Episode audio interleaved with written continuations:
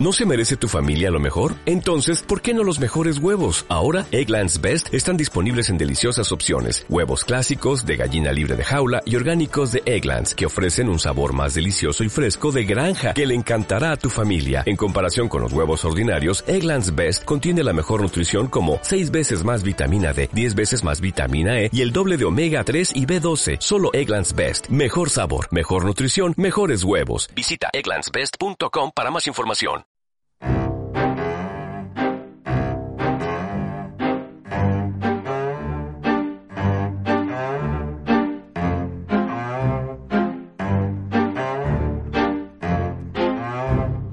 Club Matador. Puertas abiertas. En el programa de hoy, Luis Martínez conversa con el dramaturgo, guionista y escritor Juan Cabestani. Ángel Ávila le prepara un cóctel paloma a una socia mientras escuchamos una pista del álbum Sunny Side Up de Dizzy Gillespie. Andrés Rodríguez, el kiosquero del club, nos habla de una revista que pronto encontraremos en el kiosco del club y le rendimos homenaje a Little Richard. Viajamos hasta Maputo de la mano de Miquel González y sus viajes del club y entramos, como no, en el relato sonoro Diario de la Nada, Planeta Club.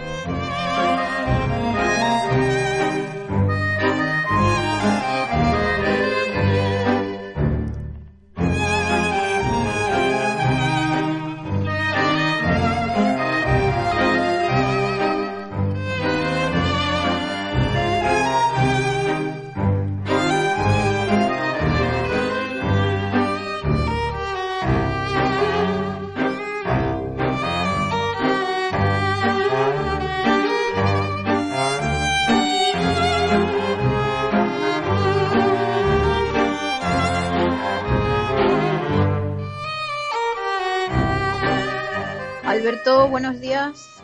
Buenas. ¿Cómo Fede. estás? ¿Has visto a Aquí estamos ya. Ah, mira, mira, por ahí viene aquí, ya. Aquí ando, aquí ando. Hombre, Marcos, y esa barba, qué bien cuidada la tienes, ¿eh? Estás a la última. A ver, ¿qué vamos a hacer, hija? Joder, O te, Marquito, ¿cómo te cuidas? o te adaptas o te mueres. Claro que sí. Pues bien guapo que estás. Está de moda, pues ahora vamos para allá. Ven, Alberto, ¿qué has pensado? Vale, hoy nos han traído unos boquerones del Cantábrico, ¿vale? Los hemos limpiado mariposa, le hemos quitado la espina y los hacemos rellenos con unos pimientos asados nuestros, ¿vale? Los hacemos en témpura y con una ensaladita de apio, mayonesa y un poco de piparra. La Muy guarnición.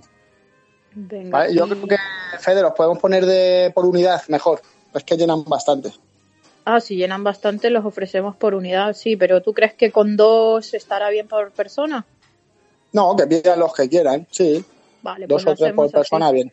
Venga, genial. Marcos, ¿algún vino que podamos ofrecer con este plato? Pues he pensado en un Borgoña eh, que elabora eh, René Bouvier y es un, un Borgoña hecho con Borgoña aligoté, aligoté eh, con uva aligoté. Es una es la otra uva blanca que hay en la Borgoña, que ocurre que, que apenas se la conoce porque es muy muy minoritaria la, la superficie cultivada que hay. Pero es un vino que es bastante seco, eh, fruta blanca y para el boquerón y los pimientos, la tempura, pues puede ir muy bien. Vale, pues si no se os ocurre alguna otra cosa que tengamos que comentar sobre los platos, eh, vamos adelante con el servicio. Vale, nosotros ya estamos preparados. Venga, pues vamos a ello. Venga, empezamos. Hoy conversaciones en el club con Luis Martínez y Juan Cabestani. Hoy estamos con, Juan Cabestani. Juan Cabestani es director de cine y, escritor de teatro. Es sobre todo, yo creo que escritor de historias, un buen narrador y un buen relatista de todo lo que nos está pasando, de, todas, de toda nuestra existencia. Tiene películas que a algunos de nosotros nos entusiasman, como Gente en Sitios o Señor. Nunca sé si va con artículo, que si es el señor o señora Socas. Siempre que tengo que recordarlo, dudo. Y- El- el señor. El señor, efectivamente. Que son una especie de, para el que no las haya visto, pero que aconsejo, digamos, investigar en ellas, es una especie de, de retrato existencial de lo que estamos viviendo.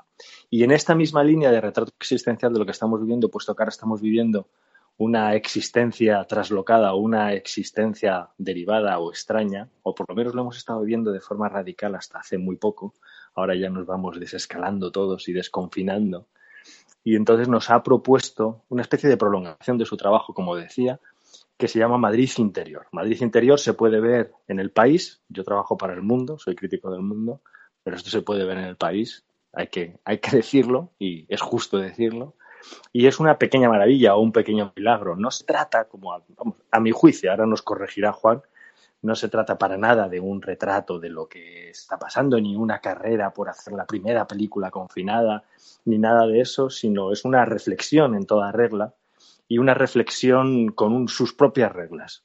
Y para eso está con nosotros ahora Juan Castani, que nos va a explicar primero las reglas, es decir, para el que haya visto ya la película, porque ya lleva casi pues cuatro o cinco días, eh, digamos, a disposición de todo el que la quiera ver en, el, en la web del país, para el que haya visto la película y a lo mejor no ha tenido ocasión o curiosidad por leer lo que él mismo escribe, también un pequeño artículo que es una, pequeña joya, por decirlo así, eh, que nos explique cuáles son las reglas. Y para el que no lo haya visto, un poco para que le sirva de introducción. Entonces, si te parece, empezamos de la forma más general posible y que nos cuentes un poco cuáles son las reglas de ese Madrid interior para el que lo haya visto verlo más y para el que no lo haya visto que le sirva de, prólogo. Pues muy bien, Luis, encantado. Me, me, gusta tu planteamiento, tu arranque, porque esto es como esto es como abrir una caja ¿no? de, un juego de mesa y, ver las instrucciones. ¿no? Esto mm. siempre es un buen comienzo, empezar los relatos por el principio. ¿no? Entonces, eh, sí, me planteé una, una película eh, con unas reglas. Eh, las reglas eran, primero estaban dictadas por, de una manera temática e ineludible por lo que, por la nube que sobre, nos sobrevolaba a todos, que da la nube de la pandemia, ¿no? Y la nube de la enfermedad y del peligro en el exterior y por lo tanto el confinamiento en el interior, primera regla, ¿no? Eh, todo en la casa, todo en la casa. La segunda regla era, eh, eh, bueno, quizá habría que hacer el paréntesis de decir que la película está formada de vídeos que he ido pidiendo a la gente, ¿no? A, un montón de gente. Y, entonces la, la, regla fundamental era pedir vídeos a la gente eh, hechos en su casa por ellos mismos o por alguien que les estuviera acompañando, con el móvil colocado en horizontal siempre y en una superficie estable, estática, para captar un momento en principio estático, en principio poco, poco, con poca acción externa, por lo menos, de, la rutina, ¿no? de la cotidianeidad. Eh, otra regla era no crear escenas, eh, no, no intentar eh, hacer comedia ni, tanto, ni por supuesto tampoco intentar hacer drama o melodrama de las situaciones, sino, sino que la cámara estuviera ahí casi de forma imperceptible y que hasta, hasta que se olvidaran de la cámara, ¿no? Y que mm. estuvieran. Simplemente quería ver a gente estando, ¿no? Y cuando la gente de repente hacía demasiado, yo tenía que decir, no, no, no, vuelve a la regla de que no hay que hacer mucho. Eh, luego ya más adelante la regla fue mutando, ¿eh? ya te lo contaré más adelante, ya que ya sí que se pedía hacer alguna cosa. Eh, por lo tanto, bueno, esta regla de, la, de, la, de, lo estático, ¿no? De lo, de lo que permita mirar de una forma eh, muy limpia, ¿no? Y, o, muy, o muy que decida el espectador que, va a mirar, ¿no? Y luego hay otra regla, perdona, que, ya con esto acabo esta introducción, había otra regla que era la del tiempo, ¿no? Eh, la del plazo que me daba yo a mí mismo para hacer esto, que fue a finales de marzo, al día veintitantos de marzo, cuando se nos decía que el estado de alarma iba a durar hasta el 25 de abril, todavía me acuerdo, eh, yo me planteé que la película esta que he hecho, Madrid Interior, solo se podría rodar hasta ese día, hasta el día en que acabara el estado de alarma, porque eh, lo que yo quería era una película muy estrictamente eh, confinada, muy estrictamente eh, pegada a los límites del, no poder salir de casa como tema, ¿no? Y como tema y como escenario. Eh, entonces me puse cuatro semanas como límite para hacer todo este trabajo. Sí, yo creo que por intentar dar claves más que por intentar contar o desentrañar lo que se ve, que yo creo que también es una. Hay que dejar que el espectador entre a la película, digamos, libre, sabiendo más o menos a lo que se va a enfrentar, pero sin contar, digamos, qué es lo que se va a encontrar. Eh, y una de las cosas que a mí me ha llamado la atención, como espectador es que, digamos, la película está muy lejos de esa, de esa tentación, incluso yo lo llamaría casi obsesión por el meme en el que vivimos, ¿no? También es una obsesión que tampoco hay que criticar desde el elitismo, es decir, es una obsesión hasta cierto punto eh, razonable porque es una forma simpática de combatir el aburrimiento. Pero yo creo que la película que se acerca es a, a, cómo hemos vivido todos el tiempo mismo, que eso es una de las cosas eh, es decir, no se trata de contar cosas en el tiempo, como has dicho, sino de alguna forma, de esa forma, de esa, a eso a que se atreve un poco el cine más serio y más meditado y más interesante quizás, es acercarse a la propia, y voy a poner un poco cursi, esencia del tiempo. Y yo no sé si ahí te reconoces, es decir, si también estaba esa sensación de, de bueno, de recuperar o de intentar dibujar algo que digamos que el confinamiento nos ha traído, ¿no? Que es la posibilidad de pensar en el tiempo, pero en, esencia casi, ¿no? Porque de repente nos hemos visto suspendidos, ¿no?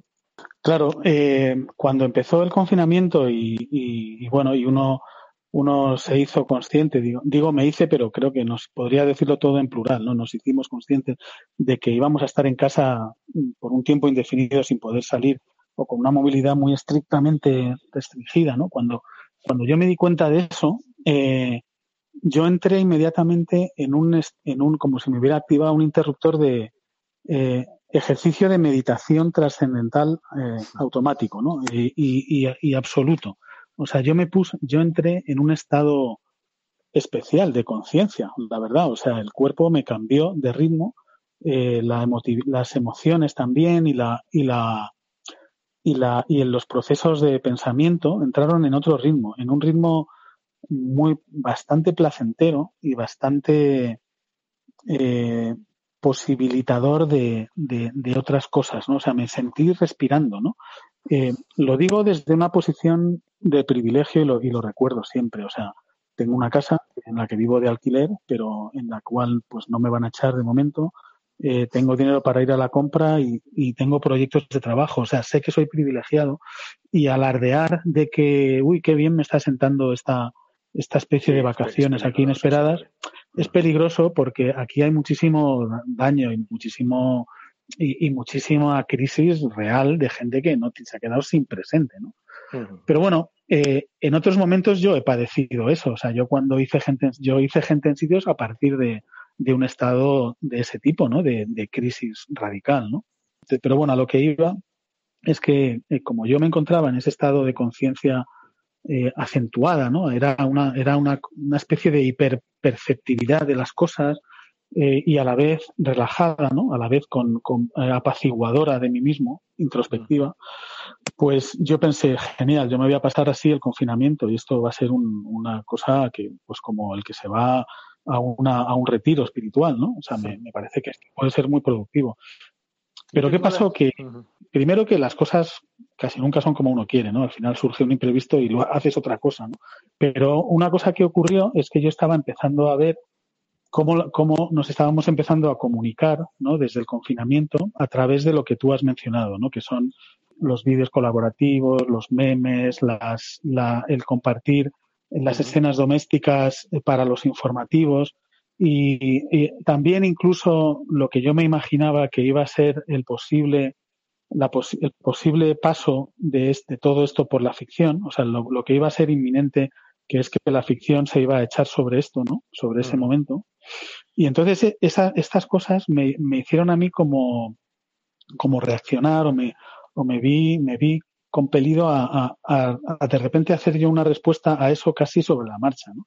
Que, era decir, no, no, yo, yo, yo esto creo que yo lo quiero contar de otra manera. Antes, antes, y además, antes de que sea tarde, ¿no? Antes de que sea tarde, yo quiero contar esto de otra manera. Mm. Y esa otra manera era desde la, desde esa paz, desde esa tranquilidad. La película es muy silenciosa, es muy introspectiva. Luego pasan en ella muchas cosas, creo, lo cual ha sido una cosa de la que me siento orgulloso o seguro en el sentido de que han, pasado, han pasado cosas inesperadas y va más allá de lo que yo había diseñado, ¿no? O podido diseñar tan rápidamente.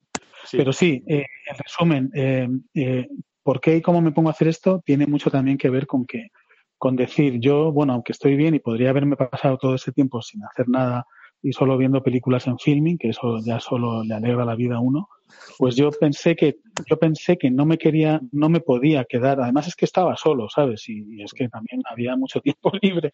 Y, a pesar de que estaba trabajando en otras cosas, pero, pero yo quería, yo quería decir, no, yo, yo de esto quiero contar esto, esta parte, ¿sabes? sí, además tengo la impresión, que es lo que te quería comentar antes, de que aunque se ve ahora desde la película, y, y, a pesar de que es algo que tenemos tan cerca y que todavía eh, digamos, acapara todas las conversaciones y toda la actividad y la discusión y el debate político, pero a la vez parece muy lejano, ¿no? O sea, parece, da la impresión de que, de que pasó hace mucho tiempo y sin embargo está muy pegado, ¿no? Es, es brutal eso, Luis. Es brutal esa sensación, es brutal. O sea, si el tiempo se ha venido acelerando desde ya no se sabe, ¿no? Desde cuándo se ha empezado desde cuándo se ha empezado a hablar sobre la aceleración del tiempo y de la historia. No sé si desde del fin de la historia o de los años 90 o quizás desde la caída del muro, ¿no? Algo así, ¿no? O, bueno, también a lo mejor desde antes, pero bueno, pero en este momento más, ¿no? O sea, yo, este, este es un momento en el que, o sea, aparte de la enfermedad y aparte de la, del, del miedo que supone que hay una enfermedad nueva desconocida que mata a la gente, aparte de eso, que no es poco, eh, lo, que, lo que ha estado pasando es la aceleración de cosas que ya hemos venido viendo, ¿no? O sea, una es la, una es la aceleración de los tiempos, otra es la precarización, otra es la, la, inevitabilidad de, de, un modelo mucho más eh, sostenible de las cosas. O sea, yo creo que lo que se nos viene encima con todo esto es, lo que dices, ¿no? Aceleración de cosas que ya no ya eran evidentes, ya nos lo estaban diciendo a la cara todo el rato, ¿no? Eh, el, el teletrabajo era una cosa que ya era evidente que había que hacer así. En, lo que respecta a los niños, era evidente que la educación no podía seguir siendo eh, eh, con ese modelo educativo que tenemos que es eh, absolutamente caduco y absolutamente ah, nefasto. Entonces, claro, la, aceleración del tiempo, ¿no? A mí me pasa totalmente lo que dices. Te iba a hacer una pregunta y es, de alguna forma, claro, al hilo de la reflexión que estabas haciendo, ¿cuánto crees que esto nos puede un poco, un poco una pregunta demasiado general y demasiado quizás inocente, ¿no? ¿Cuánto crees que todo lo que ha pasado nos puede mejorar? Es decir, ¿cómo todo esto del confinamiento puede terminar formando parte no de nuestro recuerdo, sino de nuestra memoria. Y aquí la diferencia, aunque es de matiz, pero es importante. O sea, la memoria nos construye como seres humanos y el recuerdo es otra cosa. El recuerdo es otra cosa que coleccionamos, que tal. ¿Cuánto crees que nos puede mejorar todo esto lo que, por lo que hemos pasado? Creo que es efectivamente una pregunta, digamos, eh, ingenua en el buen sentido, porque en, la medida en que es esencial, ¿no? O sea, es, la pregunta, ¿no? Y, por el hecho de que no suene ingenua, no debemos dejar de hacérnosla, porque, porque precisamente creo que el peligro es no hacérsela. Eh, y, y entonces, claro, más que nunca se cruza, yo creo, o se, o se confunde lo que uno lo que uno desearía con lo que uno piensa que va a pasar, ¿no? O sea, yo, yo no puedo evitar eh, eh, pensar en lo que va a pasar o en si nos va a mejorar pensando en que yo quiero que nos mejore. O sea, yo quiero, yo quiero muy fuerte, con mucha fuerza que nos mejore. Creo que mucha gente también lo desea. Y creo que hay una, una fuerza muy grande también de que somos parte de nosotros también, porque son gente que camina sobre dos patas que, que, tiene mucho miedo y mucha resistencia y va a oponer mucha resistencia a la posibilidad de que esto mejore, ¿no? Porque, porque la mejora que muchos consideramos quizá no es mejora para otros, ¿no? Eh, va, va, a haber mucha resistencia a que, a que la, a que, a que, a que llevemos una vida menos voraz, menos desatada, menos consumista, más ecológica, más empática, más eh, más limpia, ¿no? Más, más, más, bien, más limpia de. Como decía uno, más vida. Menos super, superficialidad, ¿no? Entonces, cuando nos despojamos de todo eso, peligra una gran parte del sistema en el que estamos, ¿no? Y el riesgo nos vamos a tener que poner de acuerdo en, cómo tomarlo, ¿no? En cómo, en cómo dar ese paso, porque yo sé que si dejo de comprar cosas que no necesito, pues es verdad que, que es verdad que peligra el trabajo de otra persona. O sea, no es simplemente que yo deje de sostener un capitalismo malvado, eh, eh, etéreo, ¿no? Sino que es que son gente la que va a dejar de, la que no va a poder abrir el cierre el de la tienda otra vez, ¿no? O de lo que sea, vamos. Sí, hay una especie de, lucha entre, entre volver a la normalidad para precisamente lo que tú dices, es decir, recuperar el, el pálpito de, bueno, hay que decirlo, ¿no? De la economía, de, de, claro. claro, cuando hablas de la economía parece que hablas de, de un leviatán extraño, pero estás hablando del modo de subsistencia de la gente, tampoco hay que tener miedo a ello. Pero Claro, por otro lado, claro. también es cierto que se han hecho muchas cosas mal, ¿no? Y entonces el problema quizás sea lo que tú acabas de decir. Claro, cómo ponernos de acuerdo en torno a eso. Y, y, la, y una, una cosa es, eh, primero, con representantes que, sea, que estén a la altura, claro, porque eh, eso es una parte. O sea, la, la- o sea que, la, que la gente, digamos, entre comillas, eh, somos capaces de, de asumir responsabilidades, lo hemos demostrado. Eso yo creo que ha sido muy interesante, ¿no? O sea, hem- hemos visto que se, que, se nos dicen las cosas y nos quedamos y, y las y hacemos caso, o sea, pero eso no está mal. Yo eso no lo veo como una, maniobra o un efecto de una población sometida o de una autoridad excesiva. Al contrario, yo creo que la capacidad de decir, vale, pues no salgo de casa, a mí me parece una, un acto de, de, de libertad también en sí mismo, no sé cómo decirte, de, de autoafirmación, ¿sabes? O sea, no me, no me parece, o sea, yo creo que el que, el que se vea ahora que, que las situaciones que simplemente no me dejan salir de casa, eh, tiene una versión de sí mismo muy pobre, realmente, ¿no? En realidad. Eh, entonces, claro, o sea, hemos, a, a nivel individual hemos sido capaces de, de ver lo que pasa, aplaudimos a, lo, a los médicos porque, porque realmente nos damos cuenta que son importantes y creo que en cierta medida nos, nos hacemos conscientes de, de que estamos tocados todo por, todos por la fragilidad. O sea, que una cosa, que lo que más nos une es la vulnerabilidad, que no somos nada, nada frente a la naturaleza, no somos nada. eh, y eso nos, y eso nos tiene, nos, creo que eso la gente tú lo hablas y, y lo reconoce, ¿no? Eh, eh, o la necesidad imperiosa de una sanidad pública y de una, y una ley de dependencia absolutamente potente y de, y de, y de orden de prioridad nacional, ¿no? Pero luego están los, los, los que nos van a representar en esto, ¿no? En, la, en implementar esto, en, en España y en, y en, el- en el mundo, ¿no? Eh, Europa, eh, los, los políticos y los empresarios y tal. ¿Quién nos va a representar, ¿no?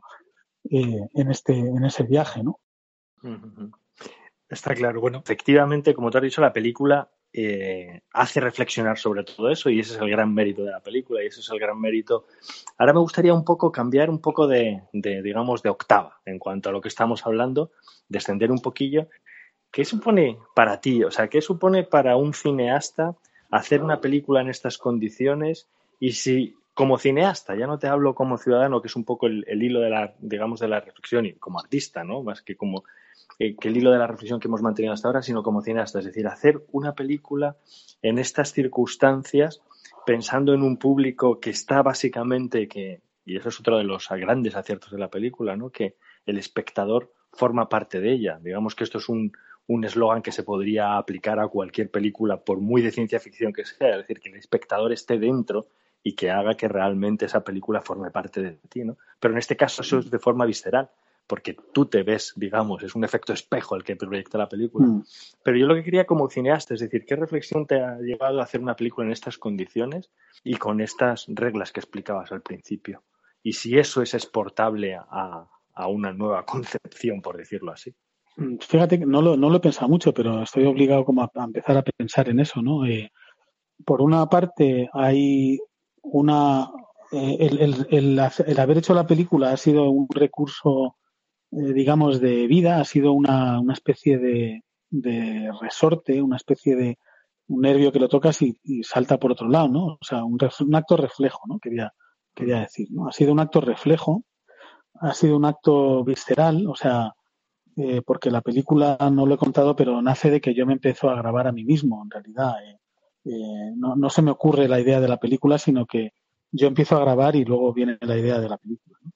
Y me empiezo a grabar a mí mismo y eso es un acto que habría que, habría que analizar, ¿no? Es, es- tiene algo nervioso, tiene algo obsesivo, tiene algo de, de testimonial, por supuesto, pero bueno, sale de ahí, ¿no? Eh, y entonces, en ese sentido, eh, un- una película o un cine hecho desde, bueno, yo hago esto porque necesito hacer esto, es como el que va y bebe agua, ¿no? O, o el que llama a un amigo suyo para hablar, porque, porque es como me, me comunico en parte, ¿no? El, haciendo cosas, ¿no? Y esta, y esta película, Madrid Interior, tiene mucho que ver con, una parte del cine que yo he hecho, que es eh, cojo la cámara, le doy a grabar y voy grabando y luego lo monto y luego me pienso qué hago con eso, ¿no? Porque aunque yo soy una persona muy pudorosa y nada presuntuosa, al contrario, me da mucha, mucha vergüenza eh, muchas de las cosas que hago y, eso lo he reconocido siempre. Eh, a la vez hay algo ahí un poco, un poco, no sé, hay algo de espíritu punk o hay o, insatisfecho constantemente de decir no, es que no voy a esperar al momento adecuado para hacer esto ni a que nadie me diga, oye, tú qué vas a hacer tal, porque son muy distintos los proyectos que salen así que los que los que vienen de, pues por supuesto, de un encargo o, o, ni siquiera un encargo, los que vienen de una reflexión de, bueno, ¿qué quiero hacer ahora? ¿no? Yo soy consciente de que una película no acaba de ser película a no ser que alguien se gaste dinero de alguna forma o, o apueste el dinero de los demás o, o, de repente tenga como un acto de comunicación muy, muy rimbombante que le haga parecer más de lo que es. ¿no? O sea, quiero decir que una película lo es porque aparenta ser algo, ¿no? Eh, entonces, eh, yo sé que eso le falta a esta película. Esta película no, no tiene eso. Pero bueno, eh, lo digo por eso, porque simplemente la reflexión que me hacías con la pregunta que era como, pues eso, los modelos de hacer cine y si, y para mí esto es una, para mí esto es un paso más en que, en que las cosas se pueden hacer y de hecho se deben hacer cuando uno se las cree y con los medios a su alcance. En, en este caso, mis medios han sido muy pocos con los de todo el mundo, como todo el mundo, porque es un ordenador, un móvil y, y, y bueno, la, la, en mi caso la, la gente a la que he tenido acceso, pero bueno, otro tendrá acceso a otras personas. Eh, en esta película los famosos no son importantes y eso es, es importante decirlo, o sea, que es que están de perfil y están, o no se les ve, o sea, ¿no? Eh, y, y, pues y, están en, y en el contexto de una, de una cosa muy variopinta y muy, eh, muy ah, de collage, ¿no? Esa es una última reflexión que habría que hacer quizás, ¿no? Que los famosos, como tú dices, quedan, digamos, desnaturalizados, desfamosizados, es decir, quedan demasiado reducidos a la condición de uno cualquiera. Y eso también es un ejercicio interesante. Oye, pues que con esto casi terminamos, sin, no sin antes recordar que a la vuelta del confinamiento o de la cuarentena o de la, la fase que toque, tienes ahí una película preparada y que si, yo que sé, que incluso cabe la posibilidad de que se presente en el Festival de San Sebastián, que es otra película de otro carácter y que ya tenías, digamos, programada desde hace mucho más tiempo. Y nada, agradecerte muchísimo este tiempo, agradecerte la película e invitar a todo el mundo a que se sumerja en la experiencia, que también tiene mucho de propia experiencia de ver Madrid interior. De momento está en el periódico El País, pero que imagino que esta película dará muchas vueltas porque cada vez que se ve, por decirlo así, se ve de una forma distinta. O sea, la salida del confinamiento se veía como un recuerdo cercano y a medida que va pasando el tiempo y nos vamos aproximando hacia la normalidad esa extraña que es nueva por lo visto, pues se va viendo de formas distintas. Y nada, y agradecerte muchísimo tu tiempo y tu película. Gracias, Cabestani. Juan. Gracias a vosotros, Luis. Un abrazo. Venga, un abrazo. Club Matador Puertas Abiertas.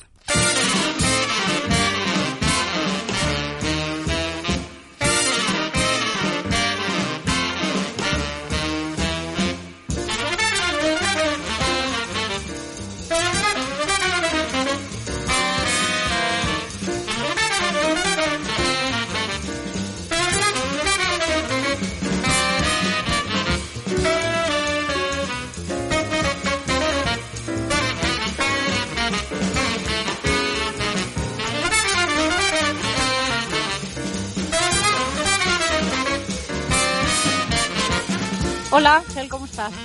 Hola, Carmen, ¿qué tal estás? ¿Cómo te va? Todo bien, todo bien. Muchas gracias. Me alegra verte. ¿Y qué tal? ¿Vienes del trabajo o estás, o estás por ahí dando alguna vueltecilla? Ya sabes que esta es mi hora del cóctel. Sí, vengo del trabajo como siempre cansadísima. A ver si me sirves algo y me animas un poquito pues ya, claro que sí. Ya sabes que este es tu sitio idóneo para disfrutar de tu, de tu cóctel. Eh, pero no sé con qué, con, qué idea venías hoy. Si venías con idea de un gin fizz en honor a tu madre o poner una paloma, que es tu cóctel favorito. Hombre, digo yo que en honor a mí misma, ¿no? La paloma de toda la vida, ¿no? Hombre. Eso es lo propio, lo propio, la paloma. Pero no sé si se dice la paloma o el. O, sí, claro, será la paloma o el paloma. Eh, la paloma La paloma. Sí, ¿no? Es que yo lo que tenía la duda es que la gente cuando te pide un margarita, te pide una margarita o un margarita. ¿Te lo dice en masculino o en femenino? O indistintamente. Indistintamente. Realmente es un como un londrís, no es un trago largo que se, se sirve en México regularmente en las fiestas y tiene como tequila en base. Luego ellos ahí lo que hacen es bordear el, el borde del vaso con sal y lima y ponerle un poco de soda de pomelo. Pero nosotros aquí hacemos un poquito, vamos un poquito más allá. Y lo que hacemos es poner tequila, un poquito de licor de pino mugo, que es un licor de pino italiano, así un, un toquecito dulce, ponemos un poquito de sirope de azúcar, lima y también le ponemos un poquito de sal dentro. Y la sal lo que hace es como potenciar ese sabor.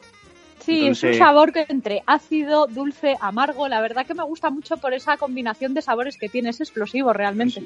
Sí, sí, sí, la verdad que a mí, a mí también me gusta muchísimo la receta de esta, de esta paloma. Fíjate que estuvimos dándole vuelta con todo el equipo para poder, para poder sacarla, porque queríamos hacer una paloma, pero no queríamos hacer, hacerlo con tequila y soda pomelo. Y al final dimos con este licor y pusimos ese toquecito de sal que al final como que nos aumentaba el sabor del, del cóctel y dijimos, mira, pues esta la sacamos y en consenso con todo el equipo lo, lo echamos así adelante. Bueno, eh, esto está muy hablado, esto está muy hablado. Yo te lo voy a, te lo voy haciendo para que, para que vayas, para que lo disfrutes, vamos, como siempre. Claro, a mí además es que es un cóctel que ya sabes que me levanta muchísimo el ánimo. Como siempre estoy cansadísima del trabajo y tal, la paloma es que me, me- pues me anima muchísimo. Es un cóctel que no sé qué, qué debe tener, pero el tequila debe ser que me levanta. O sea, es como si me tomase un café o dos, ¿sabes? Pero súper refrescante además. Bueno, mira, aquí lo tienes. eh, es muy fácil de hacer. Míralo, eh, pruébalo y si te, si te gusta, bueno, seguro que te va a gustar porque siempre utilizo la misma receta. Además el ingrediente secreto que es el cariño. Así que espero que espero que lo disfrutes como, como siempre y que, Claro que sí. bueno y que otra vez que te llene de energía, ¿no? Para que siga para que siga la tarde y seguir Claro haciendo seguir haciendo euros. Sí, que eso es lo, lo que, que ya sabes que en época de crisis lo que hay que hacer es animarse para seguir para adelante, para adelante siempre. Y esta paloma seguramente que me anime muchísimo. Bueno, disfrútalo, Carmen. Muchas gracias, Ángel.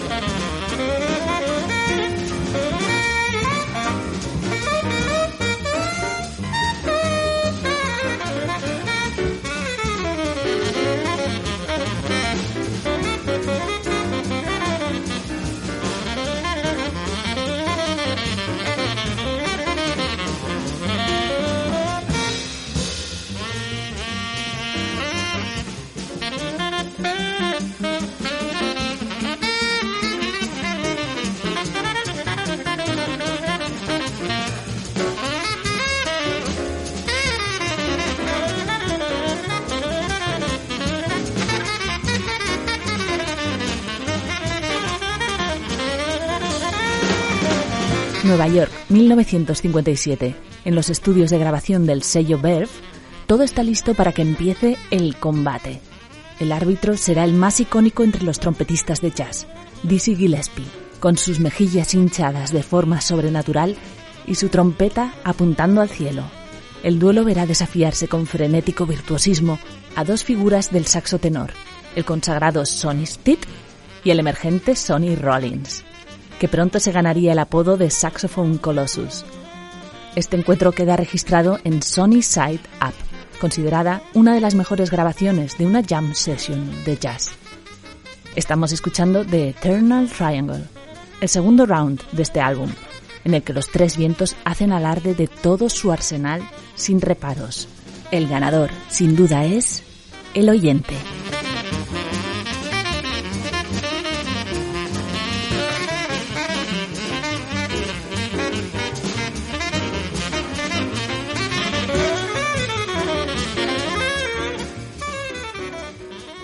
Club Matador. Puertas abiertas. Hola a todos, eh, buenos días. Soy Andrés Rodríguez, el kiosquero del Club Matador.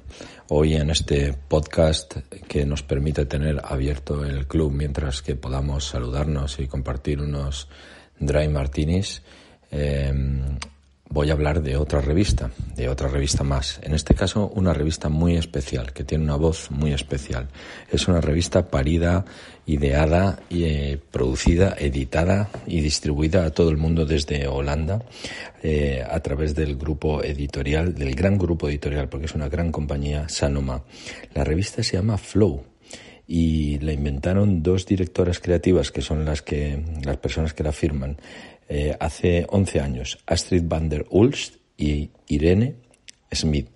¿De qué va Flow? Bueno, Flow va de recuperar la calma, de tener una vida más tranquila, de esta palabreja marketingiana que se llama mindfulness, que es conectar con tu mente. No es una revista de posturas de yoga, es una revista cuyo claim es muy divertido, que es dale menos a la cabeza y haz más cosas una revista amante del papel mate, amante de las manualidades, de las tijeras, de los lapiceros, de los desplegables al estilo de los patrones de Burda, em, de ah, sentirse bien en casa, de sentirse bien sería una buena manera de explicarla. En cuanto tenga la posibilidad de llevarla al club, la tendré por allí para que todos la podáis la podáis consultar. Y quería acabar esta recomendación rindiendo homenaje a uno de los músicos que más admiro eh, y que también admiraba Prince, eh, que se llama Little Richard. Esta, contra, contra todo pronóstico, porque normalmente no aparece en las listas de, de las favoritas de todo el mundo, eh, sí que es mi favorita de su, de su discografía. Es absolutamente imposible no ponerse a bailar con esta canción del fallecido Little Richard que se llama Ginny Ginny.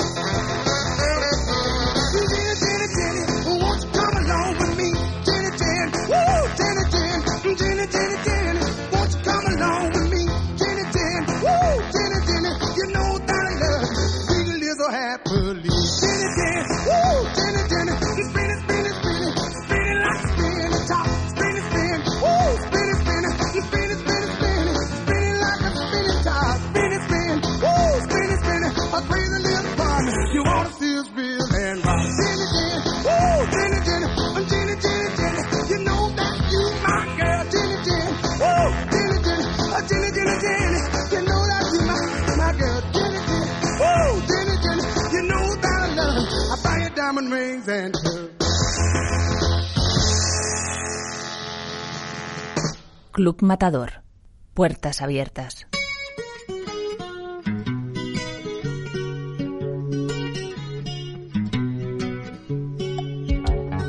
Los viajes del club por Miquel González. Desde la frontera entre Suazilandia y Mozambique, el camino hasta Maputo, la antigua Lourenço Marques de los portugueses, muestra un paisaje cambiante rumbo al Océano Índico. Me dirijo al mítico Hotel Polana, donde pasaré apenas unas horas, como en la novela Una noche en Mozambique, del premio Goncourt Laurent Godet. Por el ensanche de Maputo, un paseo vespertino me lleva camino de la Baixa, como el ilustrado barrio pombalino que surgió en Lisboa tras el terremoto de 1755. La ciudad nueva homenajea en sus calles a Allende, Lenin, Marx o Nyerere, entre grandes acacias y jacarandás. Tras la Revolución de los Claveles, el 25 de abril de 1974, el caído régimen salazarista abandonó las colonias de ultramar a su suerte el Frente de Liberación de Mozambique, la guerrilla marxista-leninista, se hizo con el poder ese mismo año, apenas dos antes de una cruenta guerra civil.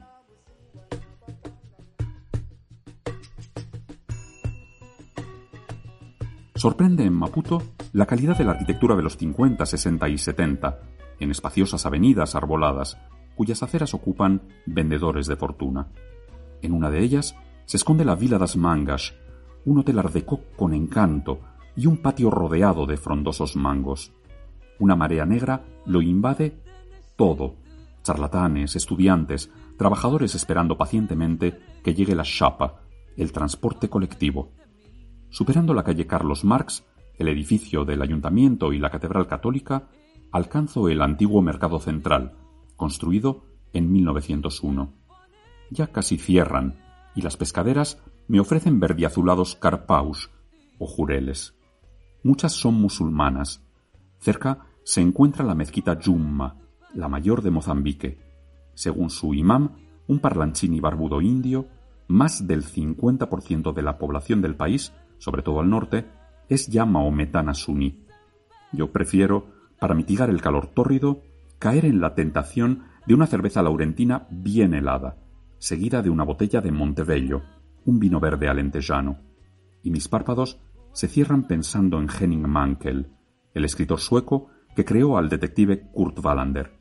Vivía la mitad del año en Maputo, dirigiendo el Teatro Avenida.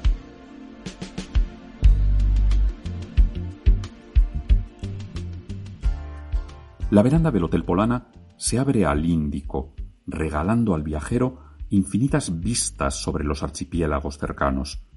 Cerca de la orilla, desde las colinas se descuelgan hacia el mar hermosas construcciones con jardines llenos de bugambillas, mangos y acacias. En palabras del escritor Javier Reverte, Maputo, capital de Mozambique, es una sorpresa para la sensibilidad y además un buen remedio para las ideas preconcebidas. África siempre nos sorprende. Semper aliquid novi ex Africa, dijo un célebre escritor romano creo que uno de los Plinios. Siempre hay alguna noticia nueva sobre África. Maputo cumple sobradamente esta regla.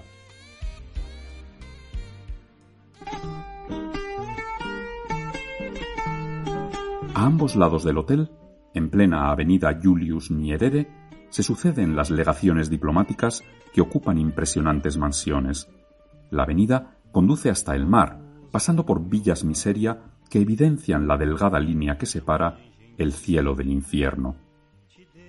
Temprano en la mañana, pequeños grupos cristianos celebran en la playa bautismos colectivos por inmersión. Regreso a la Baixa de día, pasando por el club marítimo y un enorme mosaico que recuerda al último matiz. Abundan el modernismo y el art déco. Me espera la Estación Central, una de las grandes obras de Gustavo Eiffel en el cono sur africano. Su fachada es pomposa, grandilocuente, afrancesadamente neorrenacentista. No registra mucha actividad en los albores del día y esconde lo que parece un simple café-bar, el Camfumo Bistrot. Pero basta con asomarse a su abigarrado interior para descubrir uno de esos espacios con alma que ponen alerta los sentidos. Azulejos vidriados, un bello reloj de estación, manteles de hilo, cubertería de plata, copas de colores y pesadas cortinas separando minúsculos salones. Tras el mostrador, un cartel con el hierático rostro de la fadista María Joao Cuadros, anunciando su recital Fado Mulato en el Lisboeta Coliseyo dos Recreos, y frente al cartel, una mujer que se parece mucho a la celebérrima cantante. Uma jangada perdida chega a um porto qualquer, bem quebrada, bem subida. Buenos días. ¿Qué restaurante tan bonito tiene? Enhorabuena. ¿Es usted hermana de María Joao? Sí, somos tres hermanos, todos nacidos aquí y todos emigrados a Portugal en 1975, cuando cayó Salazar y las colonias de Angola y Mozambique fueron lanzadas a los perros por esos mismos jóvenes oficiales que se habían formado en ellas y que luego protagonizarían la revolución de los claveles. Las dos joyas de Portugal en el África Austral en manos de las guerrillas comunistas. Yo he sido la primera en regresar, y después volvió mi hermano, Nuño. En cuanto a mi hermana, su carrera internacional la obliga a vivir en Lisboa. Cuando vuelva allí, llámela y pásese por su reducto fadista. Se llama A Casa das Mariquiñas y está ubicado en Alcántara, en el largo da Armada 17. Tome, este es su número. Y me da el contacto de su hermana para que no deje de contarle que he estado con Isabel en su pequeño restaurante de Maputo. Y me enseña orgullosa las fotos de lo que estas cuatro paredes han vivido a lo largo de varias décadas. Músicos de talla mundial abrazados a ella y a su hermano. Imágenes de las etnias previas a la descolonización, de su hija que vive en Madrid. Si alguna vez regreso a Maputo, y regresaré, me pasaré las noches aquí, charlando con Isabel y sus camareras mulatas, tomando bicas, cafés solos, fuertes, y degustando alguna de sus especialidades culinarias mientras escucho fados mulatos.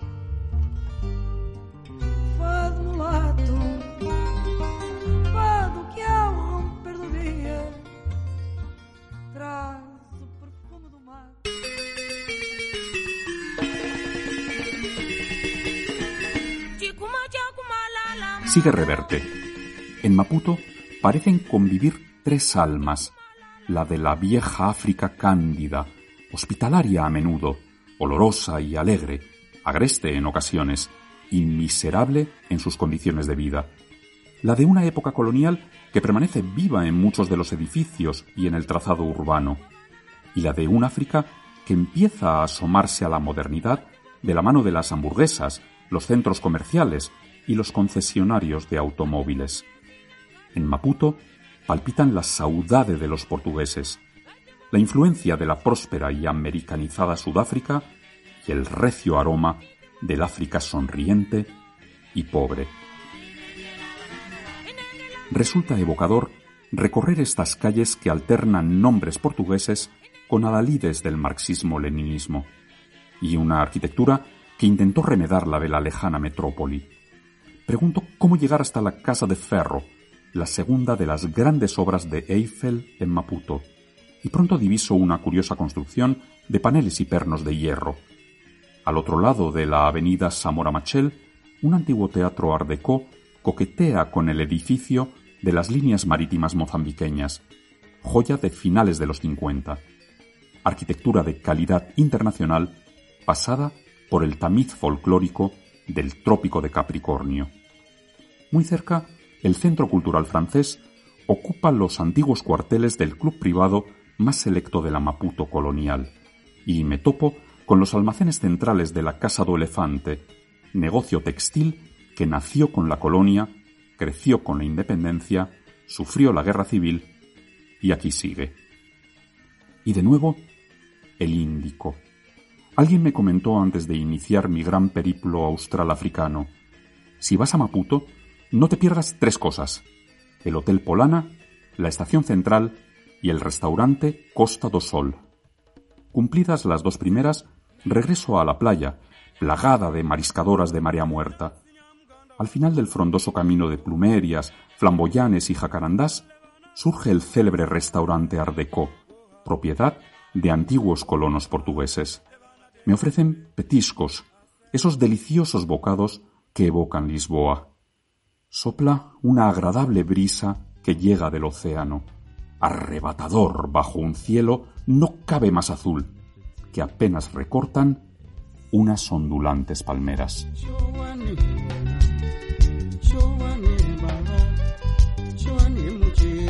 Los viajes del club por Miquel González. Hola la gente bonita del Matador, soy Paula Vilá. Os saludo y os abrazo muy fuerte desde Cádiz. Y nada, deciros que ojalá dentro de, muy poco podamos volver a reunirnos y a tocar allí en, la sala Matador. Eh, espero que estéis bien y nada, os dejo con mi tema Choices, que espero que os guste. Un besazo enorme. I made choices. Surely they are wrong. But I have met someone while you were gone.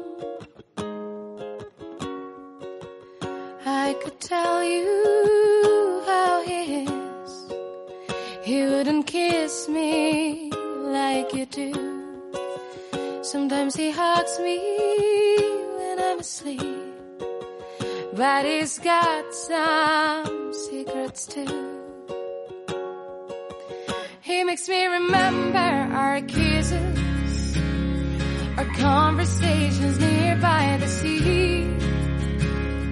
Spending nights sleeping on our wheels with bottles of wine and guitar.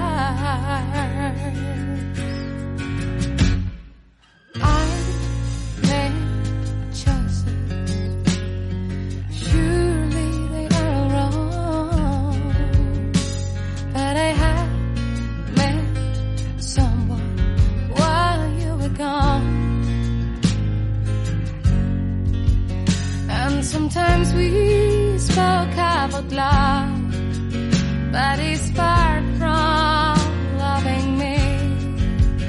He wouldn't jump out if I fall.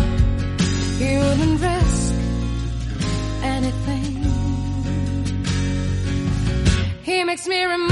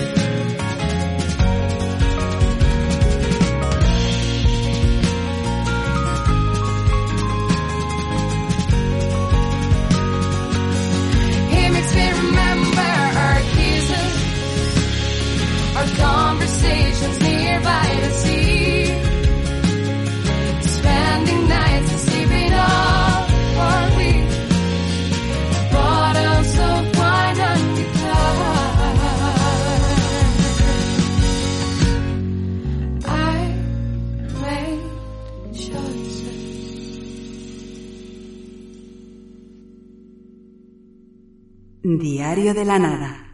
Planeta Club. Día 16. La hora de la verdad.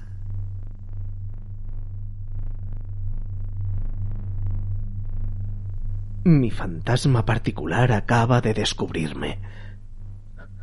Nunca se me olvidará esa mirada. Un escalofrío me recorre la espalda. Parece que la invitación a una copa le ha sacado de su ensimismamiento. Se ajustan nuevamente las gafas como si no acabara de comprender. ¿Quién es ese hombre que le ha hablado? Mira alrededor buscando alguna idea a la que sujetarse y se queda pensando. Estamos solos, frente a frente. Somos dos extraños que se acaban de encontrar en una isla desierta. Me tiemblan las piernas y me noto la lengua más seca que un pozo de petróleo en Burgos. Pero nada. Este es el momento de los hombres.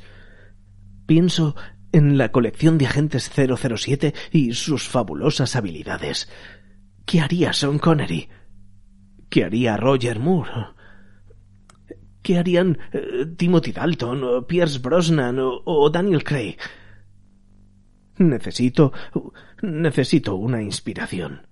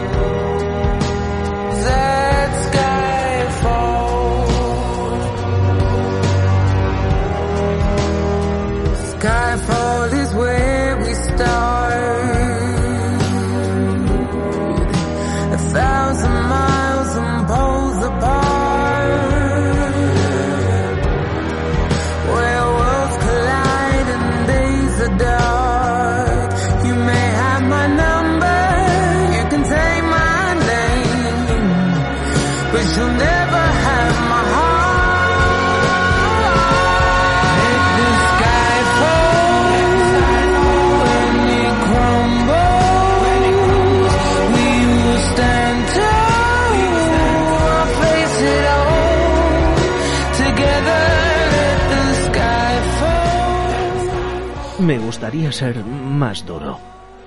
Nunca me ha gustado pegarme. En el colegio me las llevaba todas. Por pitos o por flautas, cada vez que volaba un guantazo me caía a mí. No se crean que soy un enclenque, ¿no? ¿Qué, qué, qué va? Todos los meses de septiembre me apunto al gimnasio. Lo que pasa es que luego es muy difícil sacar tiempo para ir.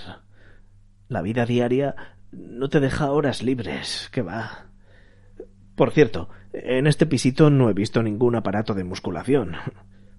Mejor. Me hubiera entrado la neura y me habría pasado todo el día con mala conciencia por no usarlo. Francamente, no hay cosa que me parezca más aburrida que un gimnasio. Vaya cuento chino. A la gente es que le engañen con cualquier cosa. Hay que ponerse en forma. ¿Seguro que hay que ponerse en forma? Vamos a ver. ¿Por qué? ¿Eh? Eh, Es que no lo entiendo.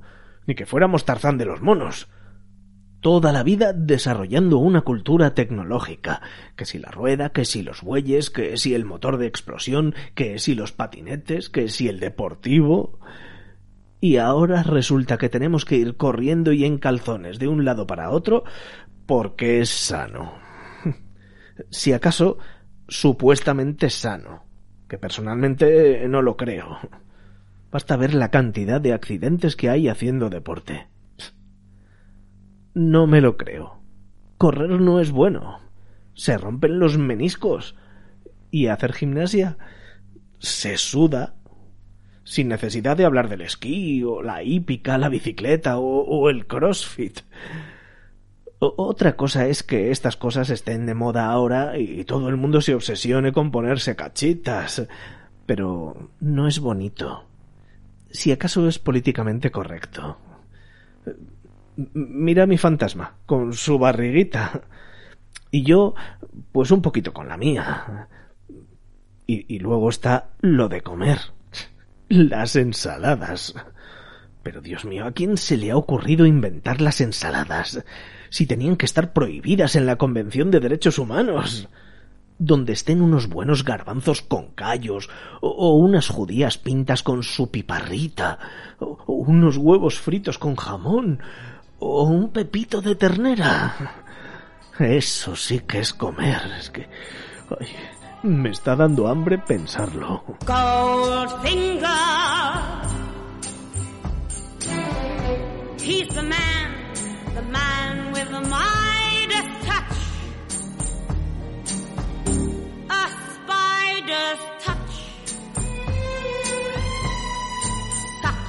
A cold finger.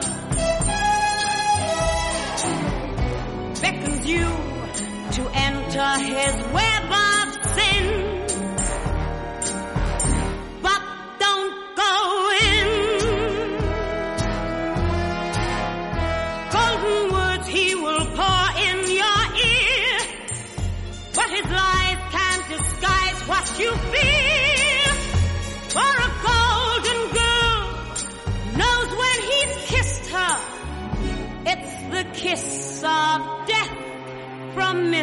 的狗性子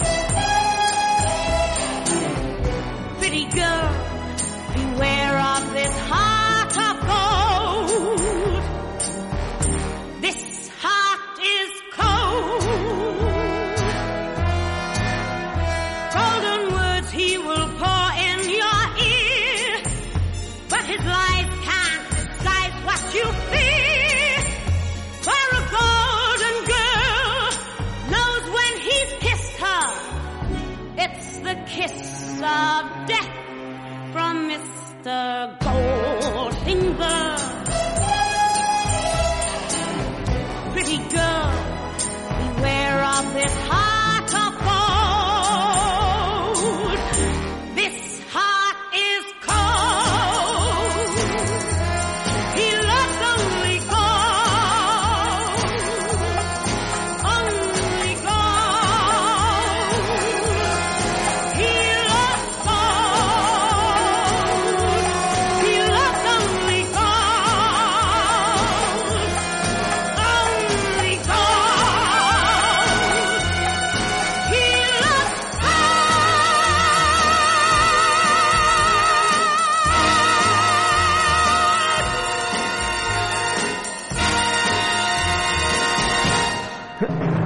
Atención, novedades.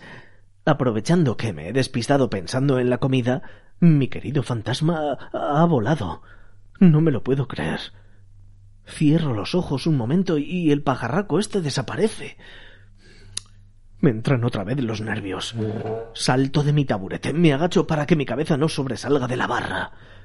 Cruzo la cueva del tesoro andando como Groucho Marx y efectivamente, aquí ya no hay nadie. Al pasar delante de la cortina por la que hace unas horas entró el gran lector, se me pone la carne de gallina. No me atrevo a abrirla. Una fuerza interior me atenaza. Inesperadamente me sobrepongo. Armado de valor, decido correrla y salir de dudas. Respiro hondo. Me lo pienso dos veces. Me lo pienso tres veces.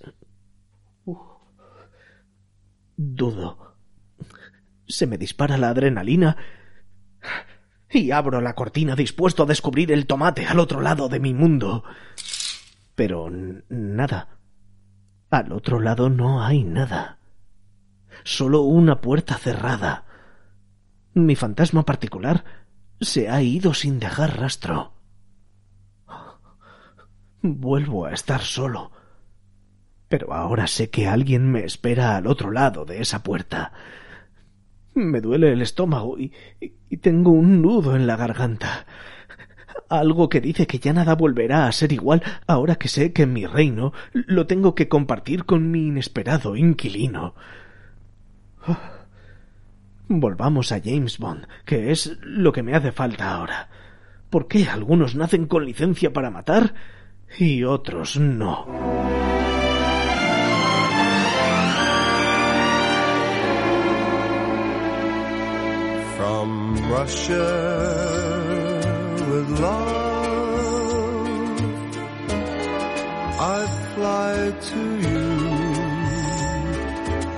Much wiser since my goodbye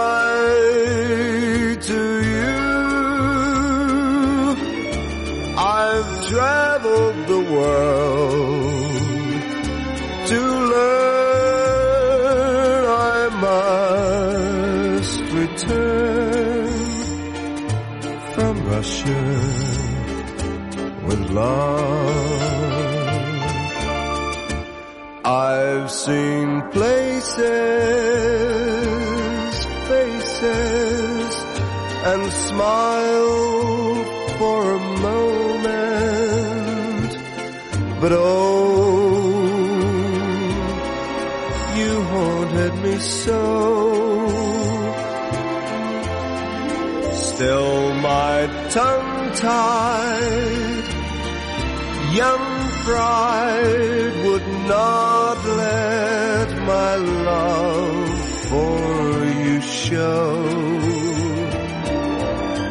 In case you'd say no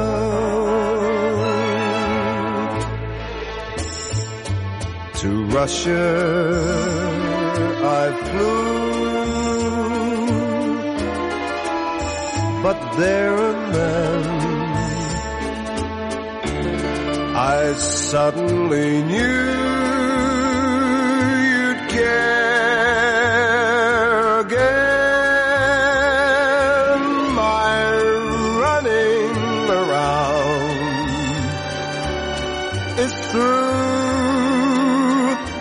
Abiertas, un programa de Club Matador producido por Banda Aparte.